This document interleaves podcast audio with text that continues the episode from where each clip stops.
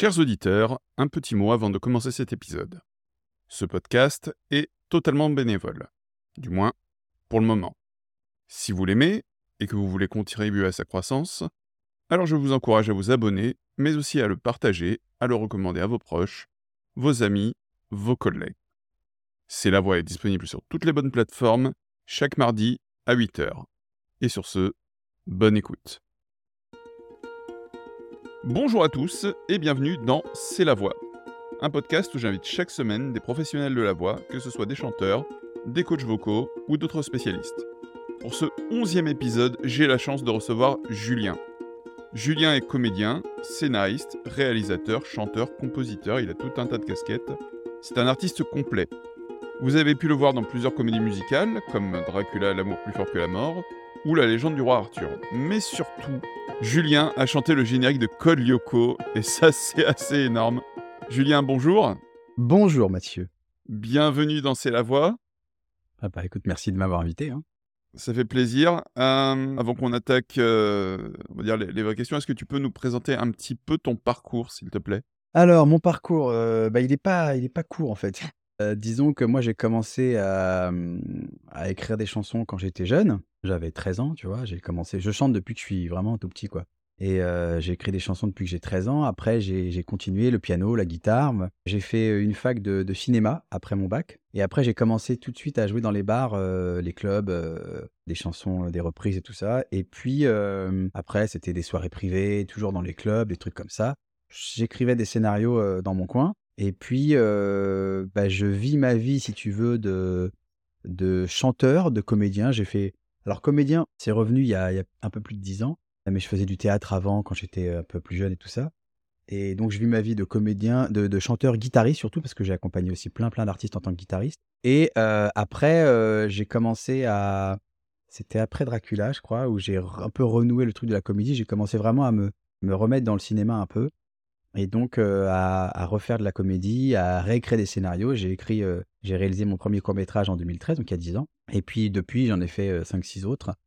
et puis je continue la musique, je continue, j'ai fait quelques, quelques conventions pour Kolyoko notamment, puisqu'il y a beaucoup de demandes dernièrement. Enfin, là, cette année, il y en a un peu moins, mais les autres années, il y en a, il y en a beaucoup. Et sinon, et sinon voilà, je me suis mis il y a, il y a 8 ans, je me suis mis à, vraiment à la réal euh, technique, c'est-à-dire que je, je, sais manier une caméra et tout ça, je, me suis mis vraiment à tout ça. Et donc aujourd'hui, je suis aussi vidéaste et photographe. Voilà, ça c'est des, des, trucs, euh, c'est, ce sont mes métiers, c'est-à-dire que c'est qui ce qui me permet de, de, vivre, quoi, en gros. Hein, euh, vidéaste, photographe, chanteur et comédien, et puis guitariste. voilà. Et comment on en vient à chanter le générique de Col Yoko? Oh bah c'est, c'est, tout con. C'est-à-dire que je passe un casting. Voilà. À l'époque, j'avais un, producteur qui s'occupait un petit peu de moi, qui s'appelle Pascal Pagano, que je salue si s'il écoute et, que je lui dis que je viens de lui envoyer un message il y a quelques jours et qui ne répond pas. Mais ça, fait 20 euh, ans que je l'ai pas vu, donc ça m'étonnerait qu'il réponde, mais qu'il qui écoute. Mais on sait jamais. Et donc, il s'occupait de moi euh, pendant un moment. Et puis, euh, en fait, il me dit, écoute, je sais pas ça va t'intéresser, mais j'ai des potes, ils ont écrit, ils font passer un casting là pour un générique de dessin animé. Ah, je dis moi carrément, vas-y, parce que moi j'adorais les génériques de dessin animé de mon époque. Et je voulais vraiment, je me disais, tiens, si je pouvais être marqué des gens comme, des chanteurs ou des génériques plutôt. C'est pas les chanteurs, c'est plutôt les génériques qui m'ont marqué. je serais, enfin, ce serait super quoi. Et puis voilà, il y avait, franchement, il y avait tout Paris qui était là. Et puis c'est tombé sur moi heureusement. Et alors justement, moi je suis comme toi, je suis grand grand fan de, bah, de génériques de dessins animés. Hein. Il y a des tas de trucs qui m'ont marqué. C'est euh, bah, lesquels qui t'ont le plus marqué, toi? Bah écoute, il y en a, il y en a pas mal. Hein. Alors moi, je suis enfant, si tu veux, je suis pas dans le club Dorothée parce que quand le club Dorothée est arrivé, j'étais vraiment post-ado et ado quoi. Puis les génériques du club Dorothée me, me plaisent beaucoup moins. À part quelques-uns, mais je, je ça, ça c'est pas ça je trouve que c'est un petit peu moins riche. Ceux de mon enfance, c'est-à-dire Albator, Capitaine Flamme, Goldorak, Cobra, enfin tous les, trucs comme ça, mais même les génériques de séries, quoi, si tu veux. Mmh tu vois, les, musiques de séries, et puis les voix, les, voix des, comédiens de doublage, j'étais vraiment très attentif à ça dès le début de, mon enfance, quoi. J'allais beaucoup au mmh cinéma et je voyais les films en français, enfin en tout cas doublés en français, et c'était vraiment Donc j'ai tout, tout ce qui est attrait à la, vraiment au domaine de la voix et de la musique, c'était vraiment, vraiment tout ça qui m'a marqué, quoi. Moi, je sais que par exemple, il y a un générique que j'adore, c'est celui des Goomies, tu vois. C'est... Alors, les Goomies, ça fait comment? Les Goomies. Alors, c'était chanté par Douchka, tu vois. Ah, d'accord. Ah, c'est marrant, ça, peut-être. Mais tu vois, moi, par exemple, j'ai fait des scènes avec Michel Barouille. Et donc, c'est c'est juste le, le, le, le, mec a le plus chanté de générique, quoi. Il a chanté Eichel et Jekyll et les Trois Mousquetaires. Il a chanté. Enfin, c'est le tour du monde en 80 jours. Et tout ça. Et ah, c'est lui Ouais. Et la première fois, je l'entends chanter. Je me dis, putain, mais c'est lui qui chante ça, quoi. Et c'était vraiment. C'est un mec à 80 piges qui a une pêche d'enfer, quoi. Et qui mmh c'est un super mec. Et j'ai dit, putain, c'est lui qui chantait ça, quoi. Et donc, c'est. Moi, j'adore des chansons comme Le Tour du Monde en 80 jours, tu vois. Je l'adore aussi. Vraiment. Et puis voilà, donc ça, ça, tous ces génériques-là, Sherlock Holmes aussi que j'adorais. oui, oui, Miyazaki a participé. Enfin voilà, des trucs, trucs comme ça, quoi. Ouais, tout à fait, tout à fait. Non, mais c'est, je te dis ça, effectivement, à un moment, je me faisais des, des trips régressifs à me, réécouter. des... Non, mais ouais, mais des, des vieux génériques de dessins animés, genre Moi Renard. Ouais, oh putain, c'est vieux ça. Mais ouais, ouais. Renard, sacré pan. C'est ça? Mais oui, oui, exactement. Ah là, c'est très vieux ça. Ouais, mais bah, après j'ai 40 ans, tu vois, enfin 41. Ouais, ouais, bah moi j'ai 47, donc on, est, on est bon, hein, c'est ça. Hein. Voilà, c'est, on a typiquement cette fibre un petit peu nostalgique, mais c'est quelque chose qui, moi, en tout cas, m'a beaucoup, m'a beaucoup plu, qui m'a beaucoup marqué quand j'étais gamin. C'est et ce qui est drôle, c'est que en gros, ça, c'est il y en a plus des masses aujourd'hui. Hein. Enfin, je, je veux pas bah, faire mon vieux con. Après, non, mais après, je sais pas parce que je, je regarde pas de de dessins animés ou de trucs comme ça. Moi, je. Alors, mes filles, mes filles regardent des trucs. C'est très court, les génériques maintenant. Hein. C'est très, très court. Hein. Très, très, très court. donc, je sais pas. je me rends pas bien compte. je me rends pas bien compte, en fait. C'est aux jeunes qu'il faudra demander ça.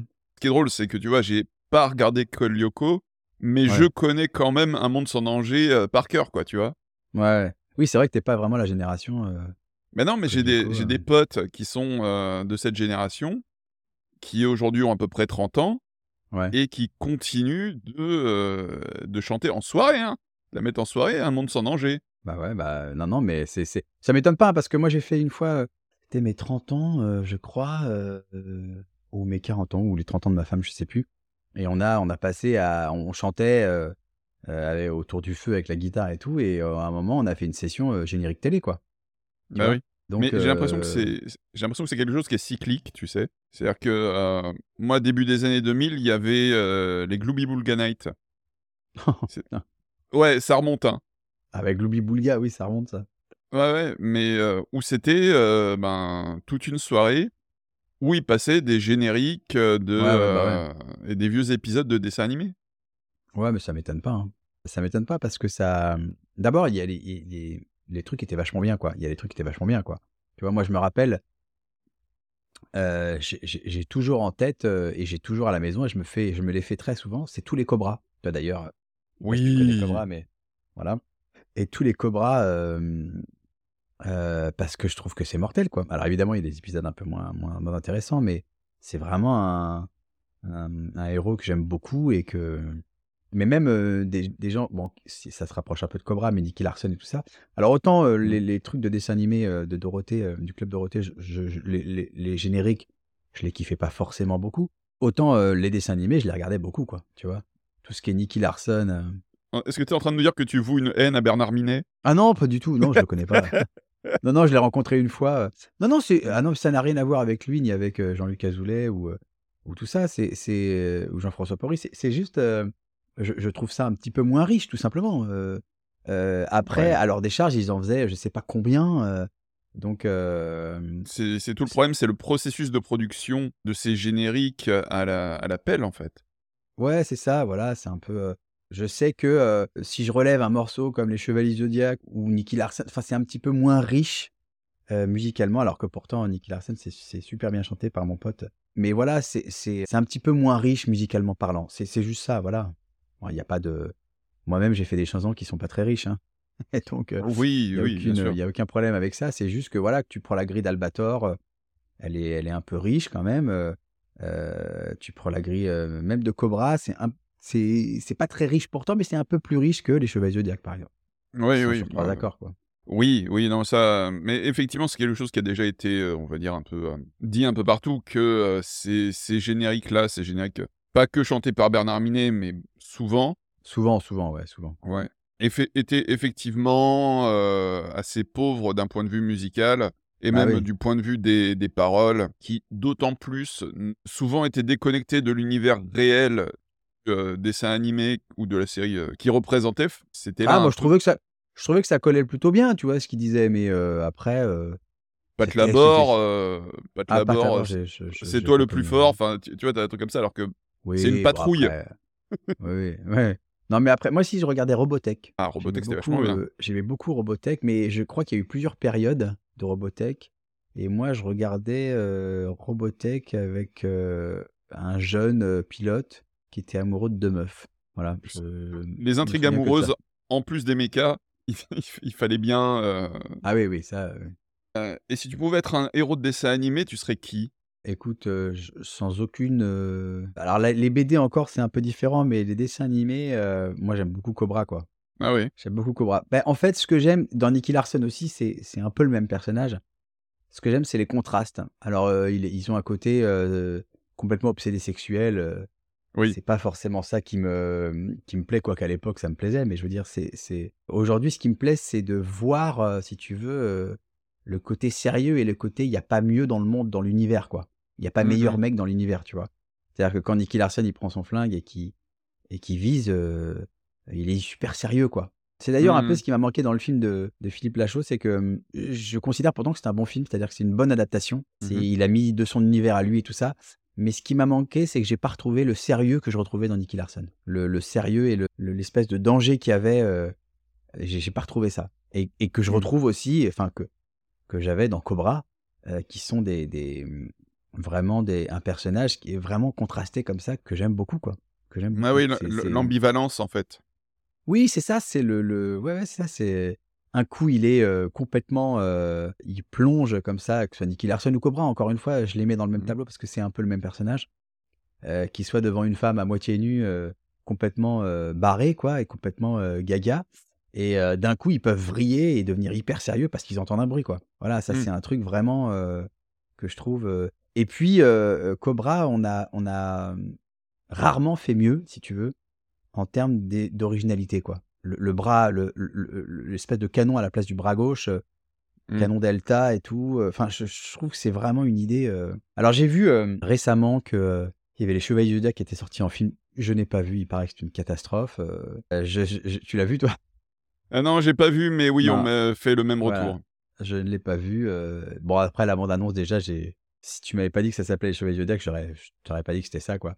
Après, donc j'ai vu qu'il y en a qui s'y mettaient, parce que moi ça fait si tu veux, moi j'ai été bercé dans l'univers Marvel et DC Mhm. et du coup, heu, j'ai lu ça quand j'avais, heu, 5-6 ans, quoi et donc heu, depuis, depuis 25 ans, c'est une aubaine pour moi tous ces films parce que j'adore, je vais tout voir quasiment, j'aime pas tout forcément, Mhm. mais je vais en tout cas, j'adore ça parce que je vois mes héros de mon enfance, tu veux, sur grand écran, quoi et j'attends ça depuis pareil, 30 ans avec les mangas et ça n'arrive pas et je rêve, de de voir un jour Cobra, sur grand écran. Il y avait, le réalisateur Alexandre Arcadi, heu, pardon, Alexandre Aja, qui est le fils d'Alexandre Arcadi, mais qui s'appelle aussi Alexandre Arcadi. Alexandre Aja qui avait, lancé un processus, je crois que c'était en 2008 ou un truc comme ça et tu vois sur le net une photo de lui. C'est lui qui s'est un peu grimé, qui s'est alors je sais pas comment ça a été fait sur Photoshop ou tout ça, avec, blond comme ça, avec, une combinaison rouge en cuir, tu vois? Avec un cigare et avec un Mm. canon à la place du putain, mais ça donne mais trop envie, quoi. Donc Bah vraiment, heu, vraiment c'est Cobra, c'est celui qui reste un peu le le plus quand même. Très inspiré de Belmondo d'ailleurs, hein, comme, euh, Complètement, comme complètement, complètement. Complètement. Enfin, le physique après quand tu regardes si le nez un peu quoi, tu vois? Mais c'est vrai, bon Mm. après le perso, bon voilà, mais mais oui, oui, pareil, le physique inspiré de Belmondo, pourquoi pas, hein. Est-ce qu'il y aurait un autre générique que toi t'aurais aimé chanter? Et ben, heu, Le Tour du monde en 80 jours. J'adore ce générique et tu as aussi le générique que chantait Michel, c'était le Les Trois Mousquetaires. Comment ça fait Les Trois Mousquetaires? Un pour tous et tous pour Voilà, un. j'adorais ce générique. Non, non, mais vraiment les les le le les le Tour du monde en 80 jours. Alors après, il y en a un autre dont je suis extrêmement fan et que je reprends, heu, de de temps en temps en quand je suis en guitarois comme ça. dans des conventions, ça m'arrive, c'est Edgar. Alors, c'est Ah. Lupin 3, mais moi je l'ai connu sous Edgar, euh, roi de la- euh, le roi de la cambriole, et que j'a- j'adorais, euh, j'adorais ce générique chanté par ma copine Liliane Davis. J'adorais ce générique, vraiment, euh, je, et c'est pas pour rien que je le reprends, quoi. Alors après, il y en a d'autres, hein, euh, les, les Mystérieuses Cités d'Or, j'adorais, Les Mondes Engloutis aussi, j'adorais, Ulysse, Ulysse revient, mais celui que j'aurais aimé chanter, ouais, Edgar ou Tour du monde en 80 jours. Et, et alors c'est marrant, tu vois, parce que aujourd'hui, dans, dans les conventions, on invite souvent des comédiens de doublage comme Emmanuel Curtil, comme Brigitte Ouais. Lecordier, etc. Ça Ouais, fait bien vraiment... euh, c'est ouais, trop cool. c'est- Il cartonne, il cartonne. hein. Tous ces gens-là, c'est- les... Moi, j'ai un pote qui s'appelle Arnaud Laurent, Mhm, euh, qui double dans euh, Fairy Tail, qui donne euh, Natsu. mhm. Et, euh, et lui, il en fait pas mal aussi, ça, ça cartonne. Et puis en plus, je vois que euh, des gens qui peuvent m'inviter, si tu veux, sur des, des conventions comme ça, et que je leur dis, mais il n'y a pas de demande, il me dit, bah, c'est surtout les comédiens de doublage en ce moment. Voilà. Et ben justement, voilà, j'allais te dire, pourquoi est-ce qu'on n'invite pas plus? Parce que toi, t'es invité. Il y a aussi... Je ne suis pas euh, beaucoup invité, moi. En fait, moi, si tu veux, j'ai un problème. Enfin, j'ai un problème. C'est que, euh, de ce que je comprends, et pour en avoir discuté avec d'autres personnes euh, organisateurs, je, je pense que je suis dans le vrai. Tous ces organisateurs-là ont mon âge ou plus. mhm. D'accord? Et donc, ils ne connaissent pas Col Lyoko. C'est-à-dire que Col Lyoko, euh, là, il y a un, un- un- un jeune de 18 ans qui m'a contacté et qui connaît Col Lyoko. Et ça m'étonne parce que Col Lyoko, ça a 20 ans. Mais Mhm. parce que c'est repassé, euh, donc lui, euh, et puis il a peut-être des grands frères, je sais pas, ou des grandes sœurs. Disons que il y a 20 ans, euh, si tu avais 5 ans, tu tombais sur Col Lyoko, tu regardais 5-6 ans, quoi. Et voilà, ça veut dire qu'aujourd'hui, tu as peut-être 30 ans. Et donc, euh, 30 ans, ouais, les gens me connaissent, quoi. Tu vois Mhm. Mais ceux qui organisent les trucs ne me connaissent pas. Et ils ne voient pas l'impact, sans aucune prétention, je le vois juste avec les gens que je- qui, me, qui me contactent, l'impact que je peux avoir sur les, les gens qui ont aimé ce générique. Donc, ils ne m'invitent pas beaucoup. Il y a des gens qui sont plus invités, style mon pote Peter Lorne, par exemple, euh, ou mon pote Jean-Paul Césari qui chantait le, le générique de, de Nicky Larson, Peter Lorne qui chantait Denver et puis euh, les Tortues Ninja. Eh ben, il est Mhm. plus, euh, plus appelé comme ça. euh, parce que je pense ça fait appel au. Comment on appelle ça au- À la nostalgie de ceux qui organisent. Voilà ma théorie. Ouais. Euh, donc, euh, donc non, je suis pas énormément, je je fais pas beaucoup de, de, de conventions non plus. euh. J'en ai fait une l'année dernière qui s'appelle le Paris Manga. Et, Ouais. et il se trouve que l'organisateur m'a dit, mais attends, c'est incroyable que tu sois là parce que tous les ans, on met le générique de Kolyoko en karaoké. Et il me dit, ça cartonne et tout ça. Et je dis, bah, c'est con, appelez-moi. c'est sympa, c'est plus sympa en live, quoi. Bah ouais, c'est sûr. C'est comme le chanteur de Pokémon, euh, Ah, que- Jean-Marc. ouais. Jean-Marc, oui, bah, que j'ai eu l'occasion de voir, c'était au... euh, euh, je sais plus quelle convention en avril dernier où je participais en fait, euh, où je vendais des bubble tea, voilà. D'accord. Euh, et effectivement, pareil, tu vois, c'est ce genre de truc où, qu'importe ton âge, t'as forcément entendu ce générique au moins une fois. Et, euh, et du coup, autour de la scène, parce que ça déborde, hein, euh, Ah ouais, t'as ah ouais, tout le monde qui est debout et qui chante, quoi. Ouais, et puis euh, en fait, si tu veux, moi je, je, je connaissais pas forcément bien comment s'appelle Pokémon. Enfin, c'est pas du tout ma génération. Mhm. Il se trouve que je, je l'ai croisé ce mec-là, Jean-Marc, qui est un mec super, qui est un amour. hein. Et, euh, et il se trouve que euh, il cartonne, il en fait plein, plein, plein. Et il cartonne. Et mes filles qui ont euh, qui ont 9 ans regardent Pokémon et chantent le générique, quoi. Donc c'est c'est assez qu'on appelle ça, c'est assez marrant, quoi. Et je lui dis mais Mm. c'est un pote à moi, ah ouais machin. Donc elles sont un peu, ça c'est marrant. Mais lui il cartonne et il en fait beaucoup. Mais c'est d'ailleurs ce que je dis beaucoup à, à des gens qui me contactent.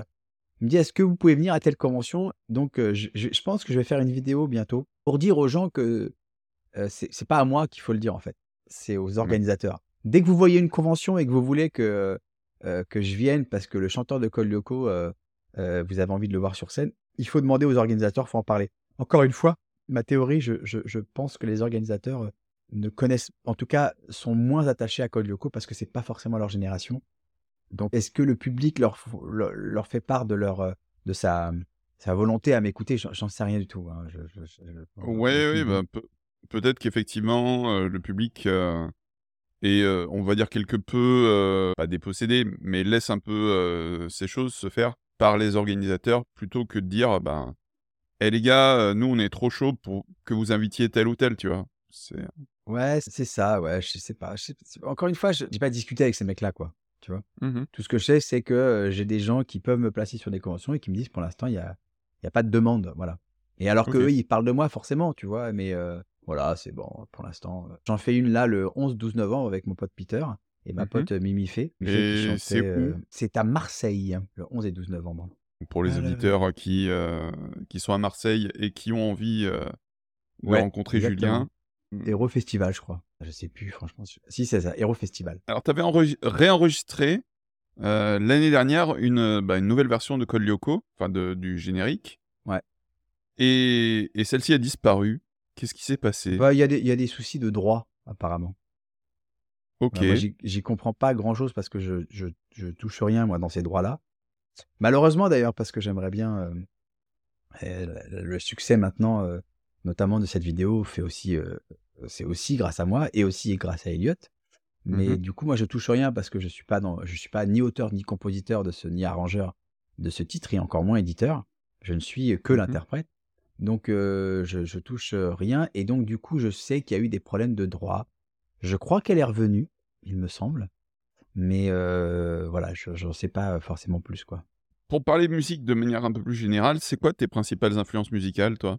Bah, moi, j'ai beaucoup écouté la variété française pendant euh, un peu toute ma vie, mais surtout euh, les, les- les- les premières années de ma vie jusqu'à 20 ans, quoi. J'ai Mhm. écouté énormément euh, beaucoup de variété française. Je suis un gros fan de, Goldman. Et après, quand je me suis mis à la guitare, j'ai découvert un peu le rock. Alors, c'était, j'ai découvert Led Zepp, Lenny Kravitz, ce genre de trucs, quoi. Et, voilà. Et après, quand j'ai été sur scène, euh, j'ai encore redécouvert le rock euh, autrement. Mais j'ai- je, vais te dire, il y a, plein de monde qui m'ont influencé. Moi, entre Goldman et De Palmas, par exemple, sont des gens qui m'ont Mhm. beaucoup influencé, que j'ai beaucoup écouté. Euh, Cabrel aussi. euh, euh, et puis dans les anglo-saxons, il y a les Beatles beaucoup, Simon Garfunkel aussi que j'ai un petit peu écouté, mais par ma mère. Sinon, il y a la musique classique aussi qui m'a, qui, que j'ai beaucoup écouté aussi. Et puis voilà, en gros, ce sont des, des, des... après c'est des chansons ou des artistes qui sont euh, récents quoi, ou, ou, enfin qui sont récents, qui sont des dizaines d'années. Par exemple, en, en 2010, il y a un album euh, euh, qui s'appelle je sais plus comment, mais qui a un nom à rallonge, mais euh, le, le groupe c'est Gush, qui est que ce- c'est leur premier album, c'est Everybody, je sais pas quoi, et c'est un album parfait du début jusqu'à la fin pour moi. Ok. Voilà, c'est un album avec des influences de Beatles, Stevie Wonder, et c'est vraiment des chansons mortelles quoi. C'est con que ce soit, enfin c'est con, c'est tout est en anglais.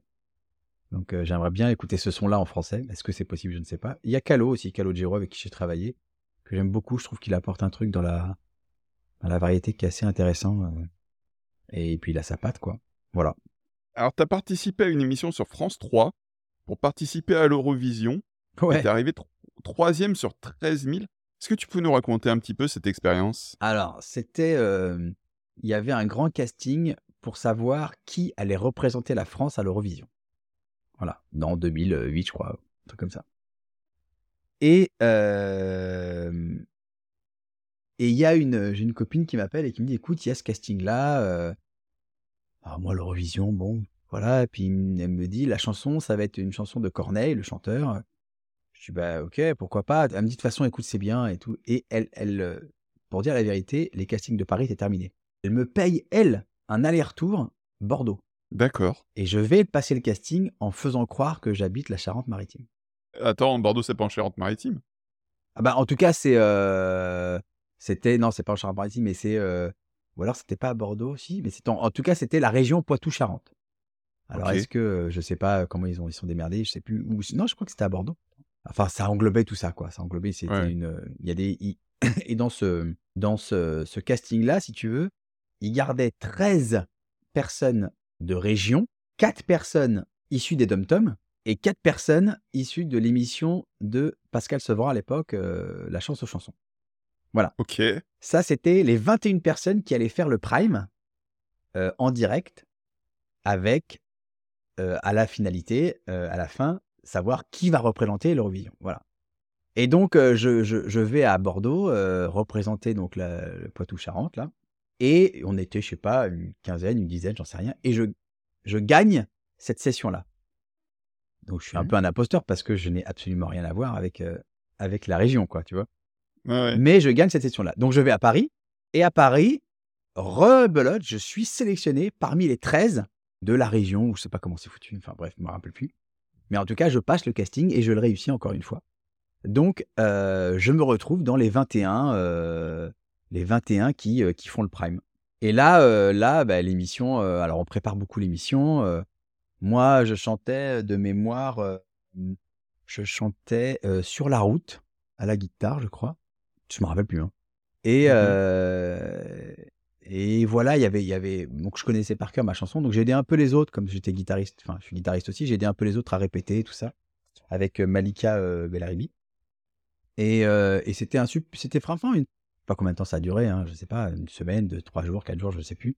Mais c'était sympa. En plus, il y avait mon pote euh, Fabien Ballarin que je salue s'il écoute et que j'espère revoir bientôt. Euh, et voilà, c'était vraiment un, une, préparation super. Et après, le temps du prime, bah écoute, euh, à un moment dans la préparation, dans les répétitions, ils nous font écouter la chanson et que j'aime pas du tout, quoi. Mais, mais vraiment pas. C'est-à-dire que c'est une chanson qui, bah, qui me plaît pas. Et euh, je, je, on fait le prime et moi, euh, je me rends compte qu'avec les votes, je suis dans les trois derniers, plutôt dans les trois premiers. Ouais. Et je, et je veux pas, euh, je veux pas, je veux pas gagner moi. Je me rends compte que je veux pas gagner parce que j'ai pas envie de chanter cette chanson à l'Eurovision. Et puis pour moi, c'était une enfin, on se plantait quoi. C'était clairement, on allait se planter quoi. Et je fais, il y a trois chansons qui sont tirées au sort. Euh, donc on tire au sort, il y a trois chansons pour trois interprètes. Donc il y avait la meuf euh, qui a gagné, qui s'appelle Virginie, je crois, euh, qui a gagné et qui a représenté la France. Il y avait mon pote Fabien Cardona, que j'ai recroisé dans le Roi Arthur, qui est arrivé deuxième et qui chantait Savoir aimer. Et il y avait une autre chanson, je crois que c'est Pour que tu m'aimes encore, mais je crois que c'est Pour que tu m'aimes encore. Et la troisième chanson, c'était L'envie d'aimer. Et euh, moi, je tombe sur L'envie d'aimer. Et alors bon, j'avais, euh, 2008, j'avais 30 piges, quoi. Mhm. J'ai un, pote qui m'a dit euh, le problème c'est que t'as pas assez, euh, t'es pas assez vieux pour chanter l'envie d'aimer. Donc, euh, donc je pouvais comprendre ce qu'il me disait quoi. Mais et puis j'étais très fatigué moi ce, ce soir-là. J'avais la voix un peu en compote et c'est une chanson qu'il faut vraiment vraiment envoyer et tout. Donc je pense pas que j'ai fait ma meilleure prestation ce soir-là. Mais mais voilà, c'était c'était très intéressant. C'était en direct, donc fallait pas se Mhm. planter non plus. Et, euh, et je suis arrivé, je crois, troisième, enfin voilà, et j'étais très content. Alors je sais que euh, Pascal Sevran a quand même fait beaucoup le forcing pour que sa, sa petite protégée gagne. Et sur les Mhm. trois qui restaient, il y en avait deux qui venaient de son émission, quoi. Donc euh, voilà, euh, voilà. Mais c'était, c'était. euh, Ah, c'est là que j'ai rencontré aussi Candice Paris, ma, ma copine Candice Paris, que j'embrasse. Ah, bah je voulais l'inviter d'ailleurs. Ah bah tu peux, elle, Pascal, elle est, c'est, une belle voix aussi, hein. Elle, elle elle est top. Ouais, hein. je lui ai envoyé un message sur Instagram, mais elle m'a pas répondu. Ah bah c'est- qu'elle va te répondre alors, je pense. hein. Donc elle, j'ai rencontré, mais elle était, elle était partie les, elle faisait partie des finalistes de la, enfin de, de l'émission, quoi. Elle faisait partie de l'émission, quoi. Candice. Et toi, qu'est-ce que tu penses de, euh, bah, de ces émissions euh, télé euh, qui mettent en lumière des, euh, bah, des artistes, hein, alors pas seulement les, les télécrochets, mais et qui au final euh, bah, ne suivent pas forcément, euh, enfin ne suivent pas forcément les artistes en question. Le, le problème, c'est que les artistes en question dont tu me parles, c'est quand même des jeunes, quoi. Donc, euh, je veux dire, aujourd'hui, de la Starac, de la Nouvelle Star et tout, il y en a pas énormément qui restent. Quand tu compares toutes les émissions et toutes les années, il y en a pas énormément qui sont restés. Je, trouve ça bien que de mettre en, avant comme ça des artistes qui sont pas connus. Le problème, c'est que c'est ce genre d'émission a fait croire à tout le monde qu'ils savaient chanter. Et, euh, et ça, je trouve pas ça bien parce que euh, chanter, c'est alors un don, euh, oui, pourquoi pas, mais c'est surtout du travail. N'importe qui ne peut pas s'improviser chanteur, c'est un travail, il faut, il faut travailler la voix, il faut écouter beaucoup de musique, il faut chanter beaucoup, il faut, il faut avoir une bonne oreille. euh, on n'entend pas assez ça, je trouve, dans les. Quand on parle de chant, on parle de voix, mais on parle pas d'oreille. Et chanter juste, c'est d'abord avoir une bonne oreille. Donc, euh, franchement, j'ai regardé la première Starac, la deuxième, et puis après, je crois que j'ai. Enfin, je regardais un petit peu, si tu veux, il y a longtemps. Je trouve ça bien de laisser sa chance à tout le monde, maintenant, je on prend des des jeunes et heu, j'espère qu'ils sont bien entourés pour qu'on leur dise que ça n'est qu'une émission de télé et que ce qu'il Mmh. faut, c'est, faire du divertissement et et surtout pas, heu, forcément, heu, créer la nouvelle star, quoi, de demain, quoi. C'est pas ce qu'ils cherchent à faire, c'est vraiment du divertissement. Du pognon aussi, si la personne fonctionne, le disque, la personne fonctionne, mais c'est quand même une émission de télé, c'est pas un un radio crochet, tu vois? C'est il faut il faut vendre, vendre des pubs, il faut vendre tout ça, quoi, donc c'est voilà. Ouais, Donc je trouve ça bien et en même temps, pas bien. bah, Mmh. Ouais, parce que justement, on on s'imagine toujours qu'une fois que, heu, une personne a été repérée, heu, qu'elle a été mise en lumière, qu'elle a gagné cette émission et ben, heu, le reste va se succéder. Je normalement, ils signent avec, avec Universal, je crois. Pour la Starac, oui, je crois, ouais. Je sais pas, franchement, j'en Pour The Voice idée, aussi, hein. je crois. Je ah oui, a The Voice, c'est vrai. Alors The Voice, par exemple, moi, je trouvais ça, j'ai jamais regardé de ma vie. Alors que OK. j'ai des copains en plus qui ont participé. Je regardais que quand ils participaient, en fait. Mais, heu, The Voice, heu, je alors The Voice, c'est en c'est je la première fois que j'ai regardé, j'ai trouvé ça mortel parce que c'était, heu, les les les auditions à l'aveugle et ce Mmh principe-là, je trouvais ça, vraiment génial. C'est-à-dire, je trouvais ça je trou je me suis dit: «Voilà, là, on est vraiment dans un moment, de pure, pure voix parce qu'on ne fait pas attention au physique de la personne» et ça, je trouve ça mortel. Il se trouve qu'après, c'est des battles, voilà et là, ça me là, on tombe dans un truc qui, moi, m'intéresse pas du tout, heu, mais en même temps, je dis ça et en même temps, je n'ai jamais regardé. Donc je ne dis pas que c'est pas bien parce que je n'ai jamais regardé, je ne peux pas mais en tout cas, ça m'intéresse moins. Voilà. Mmh. Heu, mais heu, ouais, peut-être, je sais pas si c'est Universal ou pas, mais mais je trouve que, tu vois, moi, j'ai voulu faire The Voice aussi. J'ai demandé à faire The Voice parce que je trouve que c'est Mmh. une émission qui fonctionne et qui, pour le coup, la Starac, c'était vraiment, heu, basé sur le c'était une télé-réalité, la Starac, hein, puisqu'on les voyait dans le château, si tu veux. Heu, je préférais, moi, le concept de la Nouvelle Star, Mmh mh. heu, parce que c'était vraiment, pour le coup, un un prime, enfin, c'était des émissions, heu, auxquelles on participait et on chantait. Voilà, il y avait pas Mmh. de alors on voyait un peu les backstage, tout ça. Moi, j'ai essayé la Nouvelle Star il y a il y a très longtemps et voilà, donc je je trouve que The Voice, c'est plus intéressant que la Starac. Maintenant, il y a plein de trucs que j'entends, c'est pas mon kiff. Il y a plein de OK. trucs, des gros trucs qui passent, vois? «Ah, c'est mortel, c'est incroyable», les coachs qui sont comme ça et moi je je je je non, je trouve qu'il y a plein de trucs que je vois qui sont très maniérés, des des chants, des Mmh. des façons de chanter qui sont très maniérées et en général, ce genre de de de de voix-là me touche pas, mais ça n'est que personnel, évidemment. Ouais, bien sûr. Et est-ce que tu as, eu envie de retenter l'expérience pour l'Eurovision? Ah bah, d'abord, je saurais pas à qui m'adresser. Moi, j'aimerais tenter l'expérience, de l'Eurovision ou de n'importe quelle autre expérience, mais avec une de mes chansons. Parce Mmh. que, heu, ou alors, heu, qu'on m'amène une chanson qui soit vraiment faite pour l'Eurovision et qui soit vraiment béton, quoi. Le reste, c'est pas la la la quand j'ai fait le truc de l'Eurovision, la chanson était vraiment pas bien, quoi. Enfin, je trouvais ça, moi, pas bien. Je trouvais que c'était vraiment pas, ni une chan et d'ailleurs, je crois que, c'était une autre chanson qu'elle a chantée, Virginie. Je sais plus comment elle s'appelait. La gagnante de l'émission, heu, auquel j'ai participé, c'était une autre chanson, je crois que ça collait pas bien avec sa personnalité ou j'en sais rien et donc c'est une autre chanson, quoi. Donc Mmh. heu, voilà, je sais pas. Mais moi, heu, oui, moi je suis, je suis plutôt ouvert à plein de choses, moi, tu sais? L'Eurovision, je trouve ça là, je le regarde pas je le regarde mais avec du recul, c'est-à-dire que je trouve ça marrant, quoi. Je trouve ça Mmh. sympa, voilà. Est-ce que, là là, j'ai regardé deux trois fois ou des extraits, machin, c'est un peu du grand n'importe quoi quand même, c'est devenu un show aussi, si tu veux, vraiment où, heu, je sais pas si les chansons restent, tu vois? Voilà. Alors ce qui est c'est drôle parce que, tu vois, par exemple, pour les Suédois, Ouais. c'est un big deal, tu vois? Et heu, on parle pas de l'émission de la gaffe, hein.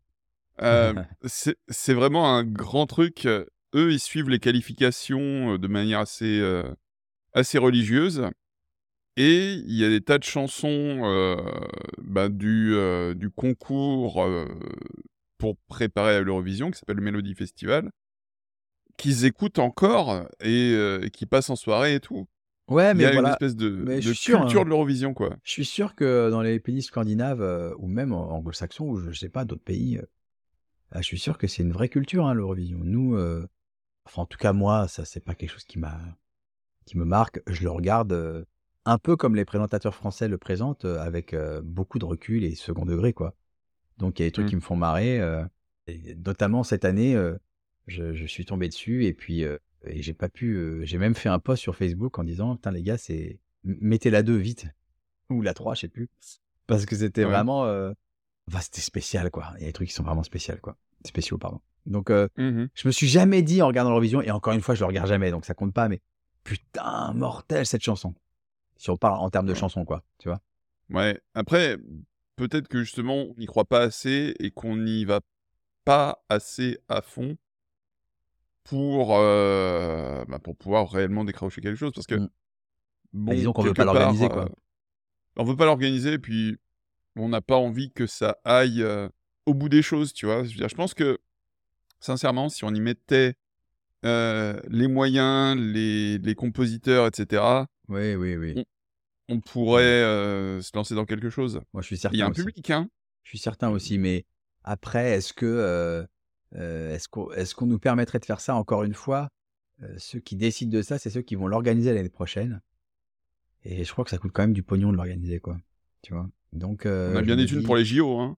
Oui, oui, bah oui, ça. Le sport, il y aura toujours des thunes pour le sport. Non, mais ouais, je, je sais pas. Moi, euh, j'irai avec plaisir et, j'ai- et je pense avec euh, recul et second degré, euh, mais avec, euh, par contre, en y allant franchement, sincèrement, si la Mm. chanson me plaît Ok. et si je pense qu'elle peut euh, un peu gagner, quoi. Si c'est vraiment un truc, euh, non, je pense que je n'irai pas. Et- Après, on sait jamais, hein, mais Pour parler de théâtre musical, parce que un autre grand truc euh, que j'aime, c'est le théâtre musical. Euh, donc, on t'a vu dans différentes productions, euh, comme Dotier et le magicien d'Oz, par exemple. ah ouais, super. Ça, c'était, ça, c'est une super production, ça. Ça, c'est un Mm. des spectacles vraiment que je chéris euh, avec une équipe superbe. Enfin, vraiment un super spectacle. Qui est pas, qui a Ouais, pas tu jouais joué. l'épouvantail. Je jouais l'épouvantail, exactement. J'avais une super chanson. Et, et dans quelle comédie musicale t'aimerais jouer, toi? Alors, moi, je suis un, un mec de 47 ans. Donc, moi, c'est Starmania, quoi. Pourtant, il n'y a pas de comédie dans Starmania. Voilà. Non. C'est un opéra rock, donc il n'y a pas de comédie. Mais les chansons, euh, voilà, moi, j'ai été, encore une fois, bercé avec ça. Euh, après, euh, je je, je, je- je vais pas avoir beaucoup de comédie musicale. J'ai euh, j'ai beaucoup aimé euh, 1789, Les Amants de la Mhm. Bastille. Et c'est pour ça que j'étais très content de bosser avec Giuliano euh, sur Le Roi Arthur. J'ai vraiment aimé, euh, vraiment beaucoup aimé les effets de cette comédie musicale, le, le- jeu et tout ça. Après, si on parle de comédie musicale française, euh, euh, je sais pas, je les connais peut-être pas assez toutes euh, pour. euh, Française ou anglophone? Alors, bah anglophone, je ne les connais pas non. En fait, disons que moi j'ai vu une comédie musicale qui s'appelle Love Circus il y a quelques années, d'accord, Euh, avec de donc mise en scène par Stéphane Jarny avec mes copines Marie Facundo et euh, Fanny Fourquez et euh, Lola Cesse. Et franchement, c'était un bonheur. C'était ça a joué, je sais pas, je crois que ça n'a pas joué énormément de fois ou énormément longtemps, mais c'était une putain, un putain de spectacle. C'était vraiment un truc mortel. Euh, les chansons, c'était des chansons d'ailleurs, c'était que des chansons connues, hein, mais il- c'était bien tourné, c'était bien. Après, euh, j'essaie de me remémorer un peu ce qui a été fait. euh.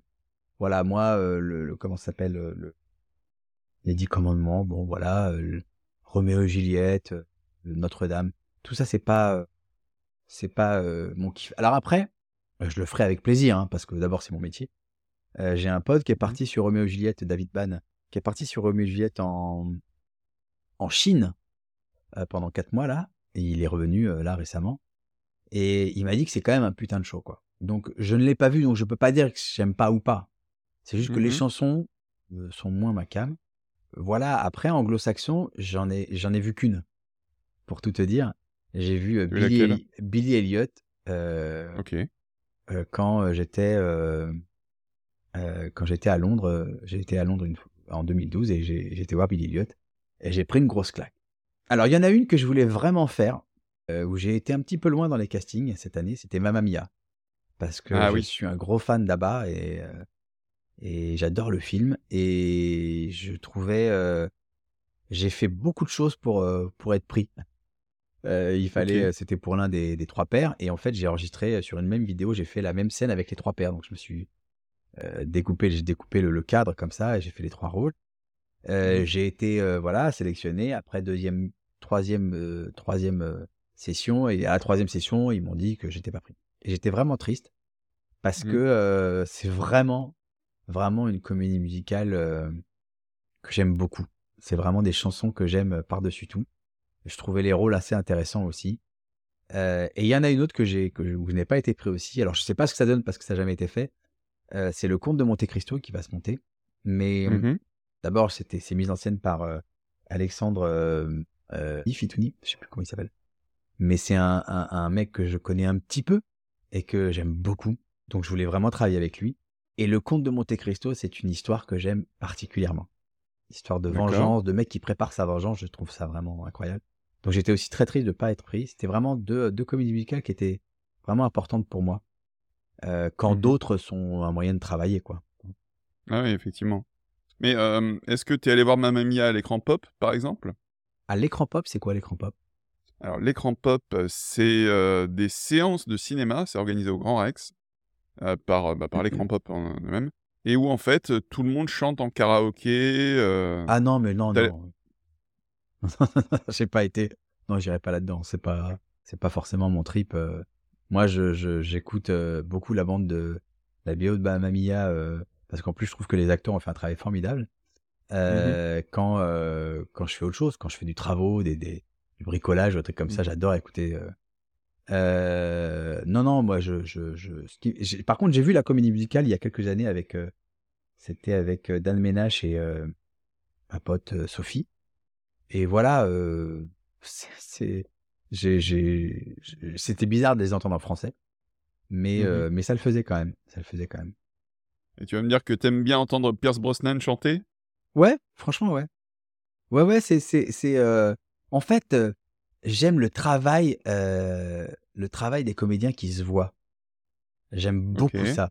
Par exemple, heu, dans Buffy contre les vampires, il y a un un épisode, heu, dans la saison 6 qui est un épisode de comédie musicale, qui est totalement justifié par le scénario. Les gens ne se rendent pas compte qu'ils chantent, enfin ils ils ils ils y peuvent rien quoi, ils chantent, ils dansent, voilà, ils sont, heu, c'est à cause d'un démon.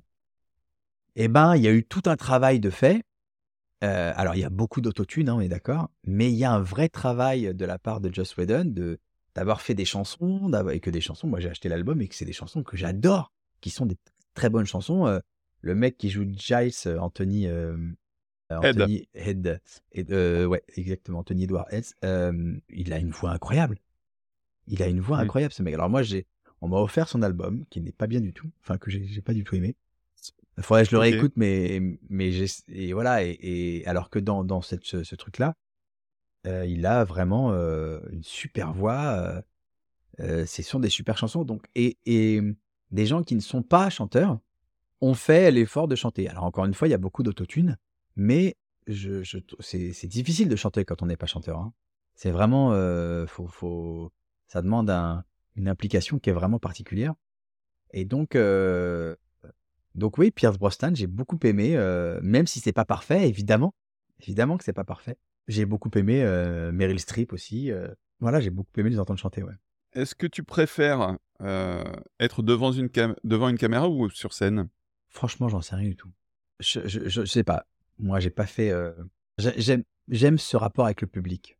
Mmh Tu m'as dit devant une caméra ou sur scène, c'est ça? Ou derrière une caméra? Ouais, de devant une caméra ou sur scène parce que tu es comédien aussi, Alors, heu, ben, dans des heu, courts bah, métrages, des ou même des longs parfois.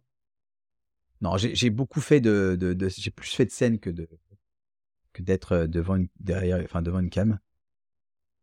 Disons que le le il y a des des avantages. En fait, quand on est devant une caméra, on peut mieux jouer les nuances. On peut chuchoter, tu vois? On peut voilà, c'est le son qu'on prend, la caméra qui se rapproche, enfin c'est un c'est vraiment un autre quand on est sur, scène, il faut quand même, porter sa voix, quoi. Peu Mmh. importe qu'on ait des micros ou pas, les nuances, elles sont plus difficiles. Mais, devant une caméra, on n'a pas le rapport avec le public et ça, c'est quand même, C'est quand même hyper important. Les réactions, les les applaudissements aussi, le le le, le public qu'on voit à la fin. Enfin, c'est c'est vraiment très, très, très important, je trouve, parce qu'on a un retour direct de ce qu'on est en train de faire, quoi. C'est un rapport plus organique en fait. Ouais, c'est un rapport plus organique, exactement. Euh, c'est euh, plus intimiste quand on est devant une caméra, je trouve, parce qu'il n'y a pas le public, tout simplement. Il y a qu'une une équipe. Mais euh, les, les deux sont bien, hein, les deux sont bien. Mais peut-être je préférais sur scène quand même. Après, tu me dis derrière la caméra ou sur scène, ça je sais pas. Euh, tu, on va dire, tu as trouvé un nouveau, enfin un, un goût particulier à la réalisation. Ah oui, ça c'est certain. La réalisation, oui, oui, c'est un truc depuis, euh, depuis plus de dix ans euh, que je, je, je chéris euh, vraiment beaucoup. je fais ce que je peux parce qu'il faut des moyens, souvent, un petit peu. Mais, mais ouais, dès que je peux, je, dès que je peux, je fais. hein. Dès que je peux, je fais. Mhm. Et être comédien de doublage, t'as déjà fait Enfin, j'ai pas vu ça sur ton. Non, j'ai jamais Sur fait ton parce site, c'est un, c'est un vrai métier. Je vais te dire pourquoi j'ai jamais fait. Parce que c'est un truc que j'aime euh, vraiment euh, depuis l'enfance, comme je l'ai dit tout à l'heure.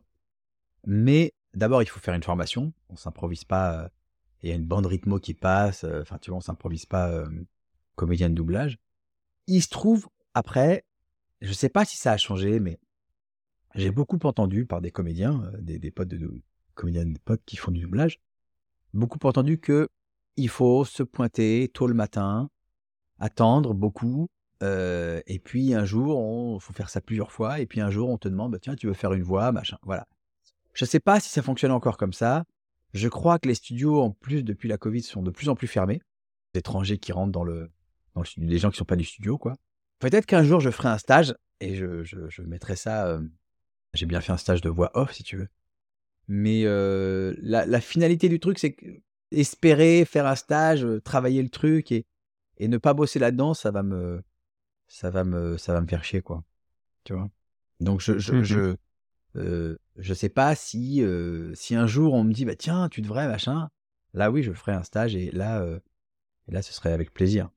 Mais il faut, faut qu'il y ait une espèce de, de petite garantie que c'est pas aussi fermé que ce que ce qu'on m'a dit, quoi. C'est quoi les rôles que tu préfères jouer, toi? Je, je suis pas sûr que je sois un, un immense comédien et par immense comédien j'entends euh, j'entends euh, je, je je crois pas que je puisse énormément composer par exemple. Mhm. tu vois? Je je sais pas si je pourrais faire un rôle comme le Joker ou ce genre de truc quoi. Je je, suis pas sûr. Quel genre de rôle j'aime je sais pas euh, je sais pas si j'ai fait assez de rôles vraiment pour me poser ce genre de questions. Mais euh, parce que j'ai pas fait énormément de rôles au cinéma. Tu vois euh, enfin Mhm. d'ailleurs j'en ai pas fait en fait au cinéma. Je sais pas j'ai fait que des trucs j'ai fait beaucoup de ce qu'on appelle du corporate ou de l'institutionnel, tu vois. J'ai fait beaucoup de Mhm. courts-métrages. Mais euh, je sais pas, je trouve que euh, les rôles qui sont euh, les rôles qui sont un peu contrastés, je trouve ça je trouve ça intéressant. Les rôles comiques, je trouve ça difficile, mais parce que je trouve que c'est difficile de faire rire. Ouais, voilà, j'ai pas forcément de de comment on appelle ça de, de préférence en fait. Mais encore une fois. J'en ai pas fait assez, euh, si tu veux, pour euh, surtout dans, en- enfin en- devant une caméra pour euh, pour me dire tiens j'adore ça ou ça je préfère ça ou machin. Bah justement, en parlant de réalisation, tu as réalisé un court métrage qui s'appelle Un peu de champagne. Ouais. Est-ce que tu peux nous en parler? Alors ça c'était pour le Nikon Festival qui a lieu tous les ans. Cette année euh, le thème c'est le feu Euh, et j'espère euh, pouvoir tourner un film aussi. Euh, et l'année dernière le thème c'était 13, le, le nombre 13. Et en Mhm. fait j'avais aucune idée.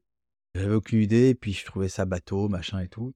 Puis quand j'ai appris que c'était Alexandre Astier le le, le, président, j'avais vraiment envie, qui étant fan de ce mec-là, j'avais vraiment envie de, de faire quelque chose. Donc j'ai, voilà, je me suis penché sur plusieurs idées. J'ai missionné mon frère, qui est aussi scénariste, euh, de, me, de, me, de me lancer sur quelques idées. Et puis il y a une idée, euh, à partir de son idée à lui, une idée que j'ai eue parce que je suis un gros fan des, des films d'Agatha Christie. Et euh, j'ai commencé à écrire un scénar, j'ai écrit plusieurs versions, et puis euh, un scénar sur euh, un peu à la Agatha Christie, quoi. Voilà. Avec une Mhm. famille. Et il fallait un château, enfin, il fallait une pièce à la Agatha Christie, justement. Et finalement, après plein de recherches, j'avais écrit un deuxième scénario au cas où je trouve pas le château, ou le manoir, ou enfin la grande salle, quoi. Et finalement, je trouvais pas. Donc j'ai commencé ce scénario qui s'appelle Un peu de champagne. Et j'ai commencé vraiment à, le- faire le découpage et tout ça. Et en fait, un, mail, j'ai reçu un mail de, du château de Grouchy. Le château de Grouchy, c'est euh, la mairie d'Oni, dans le 95, là où j'ai tourné mon deuxième court-métrage et où j'ai tourné aussi le clip de David Ban. Et ben qui m'ont dit, bah, nous, on est OK. Et là, paf, je repasse sur le, le scénar d'Agatha Christie, qui s'appelait, je sais plus comment dire, Un crime en héritage, ou un crime pour héritage. Et, je commence à monter une équipe. Mais il me restait trois semaines, quoi. Pour monter l'équipe, répéter, le tourner, voilà. Et je trouve les comédiens, je supprime un rôle, parce qu'il y en avait beaucoup. Je trouve les comédiens, on est cinq, je joue dedans. On est cinq. Je trouve un chef-op super, avec du bon matos et tout. L'ingé son me dit, moi, c'est bon, machin. Enfin, tout se, se met euh, super, quoi. Je prévois une journée de tournage. Et euh, il se trouve que la journée de tournage, c'était euh, donc en janvier. Je crois, de mémoire, c'était le 19 janvier, je crois. Et il y avait une grève générale Ah merde. de la SNCF. Et il se trouve que le, le, le, le, euh, le- le tournage n'était pas à Paris, il était en 95 à Oni. Et donc ça, ça, ça partait mal. Mais je continue.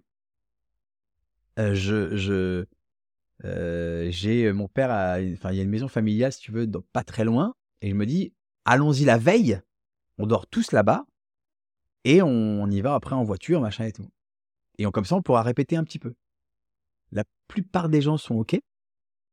Et le mardi, il y a une des comédiennes avec qui j'avais envie le, plus de travailler. Vous savez, c'est. Enfin, tu sais, c'est. c'est- Je, elle avait un petit rôle et Mhm. je fais des, des, des self-tapes. Ça se fait beaucoup maintenant. Donc, elle m'envoie euh, sur son rôle à elle euh, la self-tape. Et toutes les répliques qu'elle a, elle en avait pas beaucoup, hein, mais toutes les répliques étaient d'une justesse. C'était incroyable. C'est-à-dire que je voyais vraiment, c'était le personnage. Et je me dis, il faut vraiment que je bosse avec, avec, avec cette nana. Elle a euh, 20 piges. Et je- vraiment, il faut que je bosse avec elle. Et j'étais dégoûté.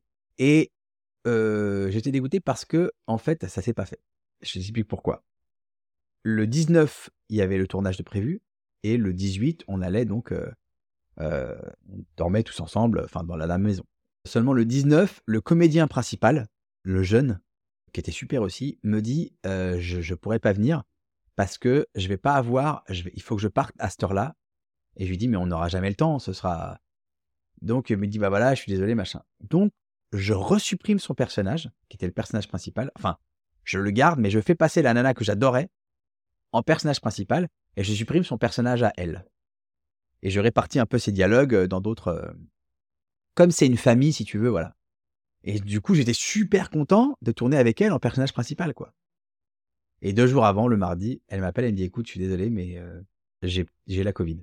Ou j'ai une gastro. Non, j'ai une gastro, c'est j'ai une gastro. Ouais, Et, euh, et je dis merde. Et puis c'était.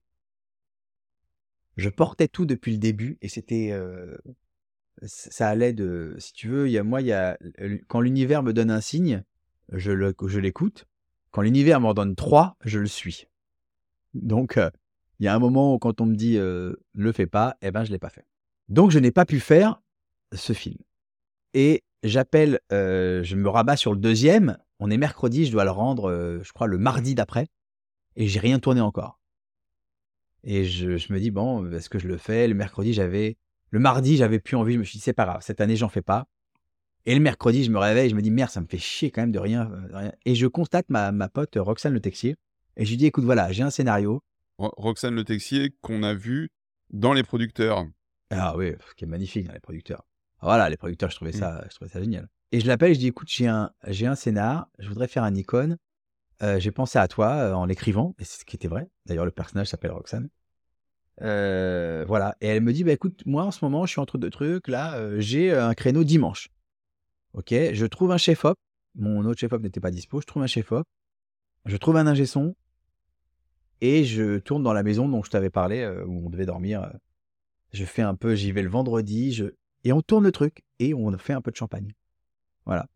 Donc c'était, c'est un, un court métrage que j'adore, qui est un petit court métrage évidemment, comme tous les Nikon, mais c'est un truc. Alors c'était pas le le meilleur, le meilleur thème, hein, très à table. C'est pas non plus, voilà. il se trouve que, il se trouve que j'aime quand même beaucoup ce film. Voilà. Et c'est quoi tes projets, toi, aujourd'hui? Alors, j'en ai, j'en ai plusieurs en fait. J'en ai plusieurs. Il y a, pour tout te dire la vérité, je sais pas où ça va aller. Il y a un, jeune dont je t'ai parlé tout à l'heure, de 18 ans, je ne sais même pas son prénom, qui m'a contacté et qui voudrait faire une espèce de campagne Ulule pour que je fasse mon album. Et dont une reprise de je sais pas quoi, je sais plus quelle chanson il a, donc je sais plus quelle chanson il a parlé. il y a un rapport avec les subdigitales de Kolyoko, et c'est un fan de Kolyoko et qui, voilà, et, et je trouve ça, je trouve ça dingue quoi, parce qu'il a entendu quelques-unes de mes chansons et dit ah, ça pourrait super coller. Et il me dit, il veut lancer une campagne Ulule. Alors, je sais pas du tout où ça va aller, hein, mais je trouve ça super, quoi. Je trouve super de sa part. Donc, peut-être qu'un jour, il y aura un de mes albums avec mes chansons et quelques chansons, une, reprise de des subdigitales, je crois, ou je sais plus, enfin, un truc, je sais pas tout compris. Après, c'était il y a deux jours, donc je m'y suis pas encore penché à fond. Hein. J'aimerais, j'aimerais continuer. Bah là, je vais écrire. Enfin, j'ai écrit déjà un icône pour le, le thème du feu que j'aimerais essayer de tourner. J'aimerais vraiment me lancer dans des dans des courts métrages plus long, c'est-à-dire euh, produit en fait. Vraiment dans les mmh courts-métrages produits. Euh, donc il faut pour ça contacter les boîtes de prod ou faire des Ulule ou machin, c'est tout de suite un petit peu, un petit peu compliqué. Mmh Surtout quand tu connais pas forcément de monde. Puis voilà, après, euh, j'ai pas énormément de projets de, de, prévus en ce moment, mais j'ai des projets ouais un peu plus personnels comme voilà peut-être l'écriture d'un long métrage, voilà, où j'ai commencé des ébauches, et puis des trucs comme ça, quoi. Voilà. Ok. Et d'un point de vue musical Enfin, je veux dire. Bah, d'un point de vue musical, alors j'ai un autre projet que, dont je peux pas parler pour l'instant, hein, avec le, avec la, la, la, compositrice de, de Kolyoko. Je peux pas parler parce que pour l'instant c'est très vague. Et j'espère bientôt faire des lives TikTok. Voilà, ça je le dis. D'ailleurs, n'hésitez pas, pour ceux qui écoutent et ceux qui veulent m'écouter, n'hésitez pas à me dire quel, quel jour préféreriez et quels horaires, parce que je vais commencer à, à lancer ça. J'espère le faire assez régulièrement. Alors, ça va être des chansons que je reprends sur scène, hein, euh, donc des chansons euh, de la pop, euh, des chansons d'autres artistes, évidemment. Ça peut être de mes chansons aussi. Ça peut être des génériques de mmh. dessins animés. Ça peut être. C'est vraiment, je me fais plaisir, quoi. Voilà. Donc, je fais pas forcément à la demande parce que je connais pas toutes les chansons. Si je connais et que j'ai envie de chanter, je, fais, je chante avec plaisir. Comme je fais sur scène, quoi. Quand on me demande une chanson et que, et que j'ai envie de la chanter et que ça fait plaisir, ben, je le fais avec plaisir. Ça, c'est vraiment. En général, quand je le, quand j'ai pas envie de la chanter du tout, bon, c'est rare que je le fasse. On peut toujours te retrouver à la Villa M? On peut toujours me retrouver à la Villa M. Alors, ils ont arrêté malheureusement les brunchs que j'adorais. Enfin, ils, ont, ils mmh continuent les brunchs, hein. vous pouvez y aller bruncher, mais en tout cas, il n'y a pas de musique pendant les brunchs pour l'instant. J'espère que ça va reprendre parce que du coup, moi, quand j'y allais, je mangeais là-bas pendant les brunchs et c'était super. Et en plus, c'est une ambiance que j'aime particulièrement parce que je peux, euh, comme on dit, euh, euh, il faut il faut pas envoyer le, bois quoi là-bas. Il faut vraiment être mmh soft. Et c'est vraiment là, j'adore moi chanter, faire des chansons vraiment. tu vois, en ce moment, je reprends la chanson de Billy Eilish, la chanson du, film Barbie. Euh, que, je, que je trouve euh, absolument incroyable cette chanson. Et je la reprends, euh, tu vois, elle murmure presque dans cette chanson. Enfin, c'est vraiment. eh ben, j'adore. Et je. Alors, je fais pas que ça dans, quand je chante à la Villa M pendant les brunchs, mais, mais c'est vraiment. C'est ambiance cocktail. C'est-à-dire, faut pas faire trop, trop de bruit, quoi. Donc, j'adapte aussi mmh plein de versions de chansons, un peu à la cool, quoi, tu vois.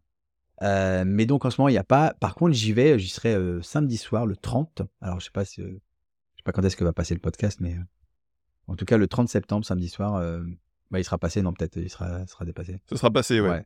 bon, en tout cas, j'y étais, donc le 30. Et, mmh. euh, et là, c'est le soir, donc il faut envoyer un peu le bois quand même, quoi. Mais de temps en temps, j'y suis, ouais. J'y suis, euh, j'y suis. Alors, ils ont eu un, un arrêté préfectoral pour parce qu'il faisait trop de bruit, parce qu'il y a des, il y a une, apparemment, il y a une famille un peu, un peu chiante qui, qui fait chier par rapport à ça. Mais sinon, euh, donc, euh, donc j'y vais et je, pour l'instant les dates sont c'était un peu arrêté. Je n'ai pas d'autres dates, mais euh, il y en aura d'autres. y en aura. En général, je oh. j'essaye de le faire en début de mois, de, de dire voilà j'y serai à telle date. Voilà. Et donc, on arrive sur la fin de ce podcast. Euh, Est-ce que tu as des recommandations culturelles pour nos auditeurs? Des recommandations culturelles. Alors, c'est très simple. J'ai vu un film récemment, un film qui date de 2014, qui est joué et réalisé par Ben Affleck, qui s'appelle Argo, que je n'avais jamais vu, Ok. euh, et qui est un film incroyable euh, en matière de suspense. Je n'ai jamais vécu un film avec autant de suspense. Je n'ai jamais vu un film avec autant de suspense, et pourtant j'ai vu pas mal d'Hitchcock et de Night Shyamalan, mais vraiment là, je, on est au summum pour moi. Euh, voilà. Après, euh, euh, musicalement, ben, j'ai découvert, j'ai, découvert Billie Eilish que j'aime beaucoup. Alors j'aime pas tout, Mhm. mais j'aime beaucoup sa voix et je trouve qu'elle est très, très particulière, très originale. Et puis, qu'est-ce que je peux voir Je sais pas sur. Moi, je suis très Netflix et compagnie, hein, donc j'en vois pas mal. Mhm. Euh, bah, y a, bon, Stranger Things, tout le monde connaît, ça, voilà, c'est très. Bien sûr. Il n'y a pas de. Qu'est-ce que j'ai vu? Alors, j'ai j'ai vu un truc qui s'appelle sur Prime, qui s'appelle Hunters, Ok. qui est très. Euh... Je sais pas le, la tranche d'âge de tes auditeurs, mais euh, c'est pas pour les petits enfants, quoi. C'est c'est plutôt des trentenaires en Bah, général. très bien, bah, allez voir ça, foncez. C'est euh, euh, dans les années 70, une communauté juive qui euh, chasse les anciens nazis installés aux États-Unis. Ok. Et c'est c'est très c'est c'est c'est vraiment mortel. C'est vraiment génial. C'est- y a rien que la première scène du premier épisode, faut s'accrocher quoi. Rien que cette première scène, vous dites Ok. bah ça ça commence bien. Voilà. Et sinon, je suis en train de me refaire tous les codes Quantum. Pour ceux qui connaissent Mhm. Code Quantum, c'est une série des années 80, euh, fin 80. Bien sûr. Euh, et euh, et c'est un c'est un plaisir. Voilà, allez voir ça. Ça c'est un c'est un homme qui voyage dans le temps, qui se met dans la peau des de de- d'autres personnes et qui résout euh, un peu leurs problèmes et sans Mhm. jamais résoudre les siens. Et c'est vraiment euh, vraiment très bien comme comme série. C'est une une vieille série, Ouais. c'est-à-dire on n'a pas le, le par exemple, il y a une série que moi je, je vénère esthétiquement parlant surtout, mais même au niveau de l'écriture et du jeu, qui est The Handmaid's Tale, la, la servante écarlate. Ah oui. Alors ça, j'ai- un jour j'ai posté un truc sur, sur Facebook, j'ai dit, mais cette série, c'est un tableau à chaque plan. Et franchement, je n'exagère pas. C'est-à-dire la lumière, le décor, les costumes, les, positions des acteurs, leurs mains, leur, leur jeu, c'est vraiment, vraiment, cette série est vraiment, vraiment incroyable. Euh, donc on n'est pas du tout là-dedans dans Code Quantum, puisque c'est une vieille série. On est plutôt dans les euh, une réal très très simple, vraiment très très simple, mais qui est euh, il y a des épisodes qui sont vraiment super quoi. Et tu parlais d'Agatha Christie tout à l'heure, enfin, je reviens dessus deux secondes. J'imagine que tu as regardé à couteau tiré et sa suite euh, glaçonnière. Alors ça j'adore. Putain, ça je suis mes clients mais à mais t'imagines même pas, je suis euh, comme un môme quoi. Moi j'ai adoré euh, il y a surtout deux films qui m'ont marqué. Il n'y en a pas eu tant que ça des films d'Agatha Christie, mais il y en a deux qui m'ont marqué quand j'étais môme, c'était euh, Le crime de l'Orient Express de Sidney Lumet euh, et euh, Mort sur le Nil de je sais plus comment, Guy Hamilton. Euh, je fais juste une, une parenthèse. euh, tu m'as dit euh, des, des, des, conseils culturels. J'ai lu, pour ceux qui veulent être réalisateurs, j'ai lu un film qui s'appelle Faire un film de Sidney Lumet, justement. Et c'est un, Sidney Lumet, c'est un grand réalisateur, très très grand réalisateur américain, et c'est, ça, ça vient de son expérience. Et c'est un, un bouquin que tout réalisateur devrait lire. Vraiment, c'est un bouquin d'une il, nous explique sa version à lui du cinéma, sa version à lui d'Hollywood, à travers les expériences, et il, décortique, euh, non pas ses films, mais il décortique les, les postes, donc les comédiens, euh, les, les- différentes étapes d'un film, à travers donc son expérience à lui, les comédiens, euh, le, casting, le montage, le mixage, les, les, projections tests, enfin sur le truc. Et je suis en train de lire un deuxième livre qui s'appelle, mais en tout cas c'est un livre de William Goldman, ça a été traduit par un, scénariste français. William Goldman, qui est un grand, grand scénariste qui a fait euh, euh, Butch Cassidy et le Kid et qui a fait euh, Princess Bride, enfin vraiment un immense scénariste américain. Et pareil, lui, par contre, c'est à travers ses films à lui, il raconte toute son histoire, enfin toute son expérience, et c'est ultra intéressant. Donc, pourquoi je te parlais de ça? Euh, Oui, Sidney Lumet, donc Agatha, Christie, et ces deux films vraiment euh, Mort sur le Nil et j'ai adoré. Et j'ai j'ai bien aimé les versions qu'on a fait avec Kenneth Branagh. Là-dessus, j'ai moins aimé. Mais euh, je les ai aimés aussi parce que euh, c'est Agatha Christie et que je regarde encore des trucs. Mais je trouve ça, euh, je, je, trouve, je, enfin, je trouve ça bien. C'est des bons films. Il y a aucun problème. Mais j'ai une préférence quand même pour les, les, les morts à l'arrivée avec avec pas mort à l'arrivée, que je raconte, mort sur le Nil avec Hercule Poirot et Peter Ustinov qui joue Hercule Poirot. Et surtout Mmh. un crime, le crime de l'Orient Express avec cette ce final incroyable et, euh, et la réalisation de Sidney Lumet qui est vraiment euh, qui est empreinte au vieux film et qui est enfin le film des années 70 qui est vraiment incroyable. Même si la fin de euh, Crime de l'Orient Express de Kenneth Branagh était aussi euh, pas mal visuellement quand ils sont tous alignés comme ça sur le dans le tunnel, c'est Ouais. très très euh, très très bien aussi. Je n'ai pas vu son dernier mais il faut que j'y aille absolument. Ouais, Mystère à Venise. Voilà, je suis très excité, même s'il paraît que c'est pas, euh, c'est librement adapté, hyper librement, genre ça n'a rien à voir avec euh, avec le, le bouquin. Euh, mais euh, mais encore une fois, tu parles de de Glass Onion ou d'À couteau tiré, mais moi j'ai pris un, un pied sans nom à regarder ça. À couteau tiré, je savais pas de quoi ça parlait, et j'ai Mm. et j'ai adoré ce film. Et d'ailleurs, ce réalisateur, il a fait aussi un autre film que j'ai surkiffé qui s'appelle Looper, qui est un film sur le temps, un film de science-fiction sur le temps qui est Mm. incroyable, qui est euh, le, le pitch, c'est euh, euh, Jason, Jason Gordon-Levitt, non c'est pas Jason, c'est Joseph Gordon-Levitt qui chasse, euh, qui est un, un chasseur du temps en fait, et qui, qui tue les gens dans le, fut- dans, le- dans le passé en fait. Bon, bref, c'est un peu compliqué. Et il, se trouve qu'il est- il- c'est un assassin, il doit tuer les gens et il, y a une fois où il, il tue un homme et c'est lui mais dans le futur. Hmm. Et c'est tout un, tout un truc sur le temps, sur euh, aussi les mutants, parce qu'il y a le monde a évolué, il y a des gens qui ont des pouvoirs. Euh, alors c'est pas du tout un film de super-héros, hein, aucun rapport, mais c'est c'est Looper. Si t'as pas vu ça, mais c'est c'est un film de SF qui est vraiment vraiment incroyable. Et c'est fait par euh, Ryan Johnson. Très bien, je me le note.